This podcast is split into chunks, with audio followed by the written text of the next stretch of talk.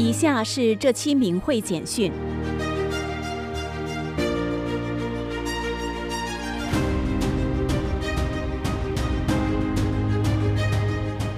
龙年伊始，看神韵庆新年，不仅让华人观众深感自豪，也让各界人士领略到中国五千年传统文化的博大精深，更从艺术家们全身心的付出中感受到希望。德国的乔布斯特冯席恩丁男爵观赏了在奥地利萨尔兹堡大节庆剧院的演出，他说：“这是一场我不愿错过的体验。”他感谢主持人翻译了神韵的名字“神舞动之美”。演出中的许多方面都能看到神之闪现，很多片段都让人体会到信仰内涵，很多历史故事都与此呼应，包括最后的节目，对我来说都代表了神的体现。来自南美的音乐家、作曲家马里奥·葛多伊与家人一起观看了在美国巴尔的摩市的最后一场演出。身为音乐人，他开始以为神韵的音乐是录音的，但很快意识到这不是录音，而是真正的现场音乐。作曲非常棒，舞蹈动作和故事与作曲非常契合。我不知道神韵是只有一位作家或许多作曲家。但我很喜欢，作品都很完美，整场演出的配乐非常完美。二零二四年二月十六日下午，神韵在日本为期近两个月的巡回演出落下帷幕，在十个城市共上演四十二场精彩的节目。日本知名媒体人、纪实作家和田惠子观看了在东京文京市民音乐厅的第四场演出。谈及神韵之所以在全世界广受欢迎时，表示，在全球神韵演出独树一帜，令人叹为观止。他说，舞台艺术的表达方面引入了动态背景，这使演出极具趣味性和独特性，带来一种无与伦比的享受。这样的演出无需太多预备知识，即便是孩子们也能完全理解。手工绘画设计旅日华人陈女士观看神韵后，按捺不住激动地说：“神韵舞台就是纯善纯美，特别感动。”她说自己以前在中国大陆也看过一些舞蹈，但是神韵舞台的纯善纯美是另一个层次。我终于理解这个“纯”是什么意思了。希望神韵能尽快在大陆演出就好了。陈女士感叹。中国大陆缺乏信仰，现在道德沦丧。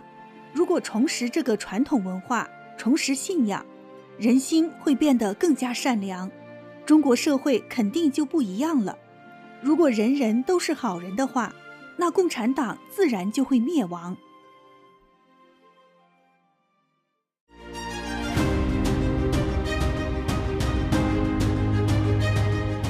二零二四年二月三日。罗马尼亚法轮功学员在首都布加勒斯特的罗马广场举办信息日活动，向当地民众提供法轮功真相及有关信息。马拉和安娜·玛利亚了解到法轮大法以真善忍为修炼原则，他们对此表达了赞佩之意。马拉询问学员：“法轮功传入罗马尼亚多长时间了？”他表示。自己最近一直想找一种真正的基于打坐的修行方法。他还询问了布加勒斯特练功点的信息，希望能在练功点再次见到学员们。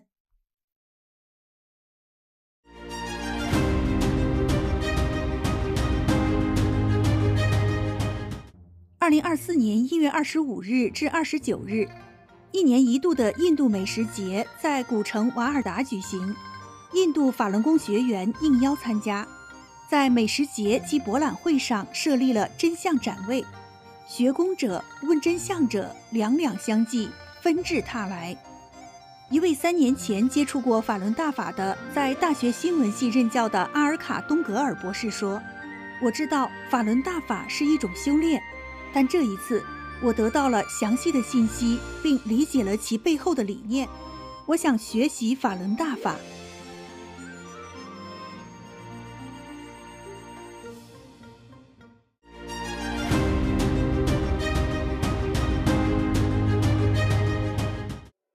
正值中国新年，也是越南新年期间。二零二四年二月十六日至十八日，美国硅谷圣荷西越南社区举办了一年一度的庆祝新年接会，当地的越南裔法轮功学员应邀参加。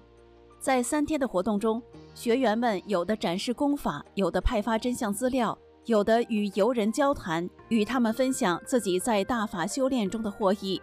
以及告诉他们中共迫害中国法轮功学员的情况。宾安是一名护士，他说：“身为一名护士，工作压力很大，以前很快就感觉到累。大约四年前，先生杰森向他介绍法轮功，但他并没有马上学练。先生学法练功一年多后，我发现他练功后比以前更善良、更顾家，于是他也开始学练法轮功。”他说：“我学练两周后感觉很好，人变得很快乐，精力充沛。每天醒来我就开始练功，这样我每天都会精神饱满。我周围的人也感受到了我的变化。他们说：‘你为什么每天都那么快乐？’他就与同事分享修炼法轮功的经历，给他们看法轮功书籍，示范法轮功功法给他们看。”现在有几个同事也开始学练法轮功了。在中共对法轮功长达二十多年的迫害中，那些按照真善忍修心向善的莘莘学子也遭到中共各种形式的迫害。但是，大量的青少年在校学生仍然在坚定的修炼法轮功。他们当中有博士研究生、硕士研究生、大学生。也有未成年的高中生、初中生、小学生。中共对修炼法轮功的学生的迫害，并不是个案，而是中共迫害政策下的系统而普遍的现象。由于中共对真相的封锁、不允许家人探视、暗地迫害等原因，还有许多没有报道出来的迫害事实。下面是从明慧网的报道中摘取的几则案例。被迫害离世案例中有一位十八岁的男生，名叫八关男。二零一三年十月二十四日早上被抓捕到沈阳皇姑区公安分局，对他整整审问了四天。审问他的警察面相极凶，恶狠狠地吓唬他说：“我是审死刑犯的人。”接着把他送入铁岭监狱医院，说是肺结核传染病院。十五天后才放他回家。受到恐吓的八关男吃不下饭，睡不好觉，最后达到全面崩溃的局面，胡话连连，惊吓不堪的样子令人目不忍睹。二零一四年三月十九日夜晚睡去后，十八岁的八关男再也没有醒来。中国科技大学学生国家玉，二零一六年高分通过研究生入学考试，当地警察强迫科技大学研究生录取人员。以没有放弃信仰为由，勒令不予录取。后据明慧网二零一八年报道，国家玉被非法关押一年多后，被非法判刑三年半，于二零一八年过年前后判缓刑，回到吉林省吉林市老家。二零一七年九月十九日上午，武汉市洪山区法院非法对湖北中医药大学在读研究生。二十四岁的法轮功学员李达开庭，律师为李达做了无罪辩护，李达也认为自己无罪，修炼法轮功能使人身心健康。最后，法官宣布休庭，没有宣判。后来获悉，李达被非法判三年半及六千元罚金。云南大理大学生物工程系大四毕业班女学生李慧敏，福建人。二零一六年一月九日，同学聚会，因赠送真相 U 盘被同学举报给班主任，三天后被劫持至派出所，学校不通知家长，家长发现李慧敏失联，一月二十一日打电话给班主任，才得知李慧敏被警察带走。八月一日，李慧敏被非法开庭，于九月被非法判刑三年半，并罚金一万元。山东潍坊寿光市化龙镇化龙桥村中学生刘小林，二零一一年高考成绩优异，但在中共六一零及有关部门的干涉下未被录取，因为他们一家人修炼法轮功。二零一一年，当刘小林在网络上说出真相后，遭中共当局绑架并非法劳教一年。不久，他的父亲刘宗刚、母亲隋巧红被蹲坑的便衣绑架，均被劳教迫害一年半。近几年，自中共政法系统开始所谓整顿以来，官场倒查三十年。诸多中共各级政府部门、政法委、公安、检察院、法院等官员被查。近日又得知，近两年中国大陆又有九名官员以严重违纪等等罪行被查。这些还只是遭报人员数量的冰山一角，除遭整顿外，斩役死亡的也很多。这些人均有参与迫害法轮功学员的记录，应了一句古训。善有善报，恶有恶报，不是不报，时候没到，时候一到，一切都报。辽宁省抚顺市中级法院副院长蔡建忠被查，四川省内江市人大常委会副主任曾廷富被查，湖北省武汉市政协副主席陈谢新被查，湖南省湘阴县委书记李振江被查。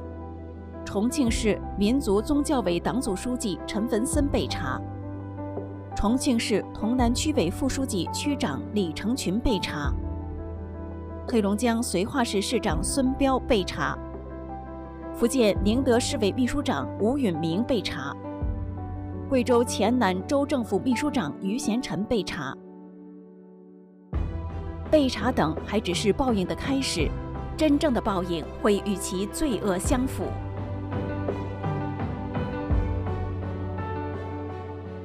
本期的明慧简讯就到这里，欢迎观众朋友订阅、点赞、转发明慧电视频道。